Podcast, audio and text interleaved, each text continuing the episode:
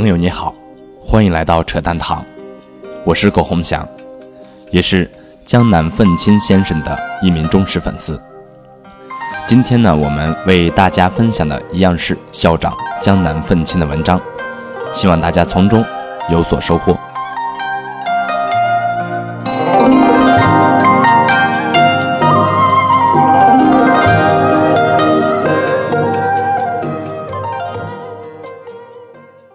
零一六年三月二十一日，归纳几个简单的鉴别骗子的办法。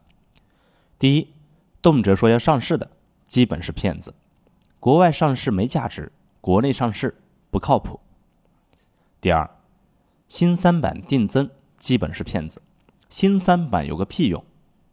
第三，动辄说额度有限，不拿就没了的，基本是骗子。二零一六年三月二十二日，从投资角度来看，最大的敌人是傲慢和偏见；但是从生活角度来看，偏见是最有效的降低风险的方式。通过偏见非常有效的避免各种潜在风险，让你远离危险。认为偏见不好的人，本质就是有偏见。例如，远离特定人群。本身社会形成的共识，这类人群不一定都是坏人，但是坏人概率肯定高。为什么不远离呢？亲近他们又不可能让我发大财，我为啥要冒风险去做无收益的事情？本身就是不符合人性。二零一六年三月二十五日，朋友圈文章十万加的阅读其实并不值得炫耀，因为传播广。跟价值其实是不相关的。你去看一般十万加的文章，都是很多无脑文章、心灵鸡汤文，或者什么不转发就死你全家的脑残文，很多傻逼标题，往往都能百万、千万的转发。所以从传播角度来看，能否把你的文章精准推送到特定的群体才是核心。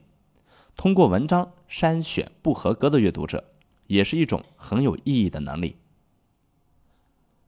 二零一六年三月二十六日，确切说，过去几年我们对经济的看法，包括对人民币的看法，对实体金融产业的看法，都比很多经济学家要准确。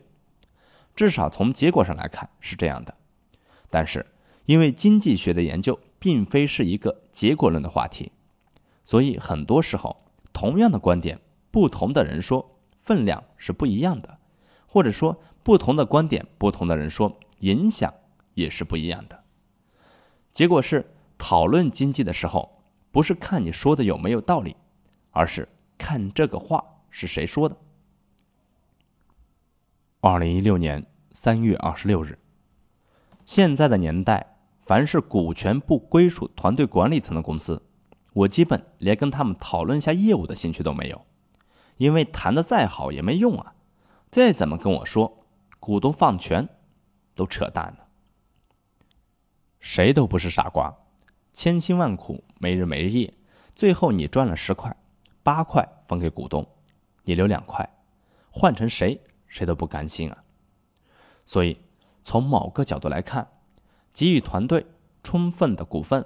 本身就是投资人成功的一个更重要的因素，这点都没想明白的投资人或者股东的思维，基本都是停留在上一个时代里的思维。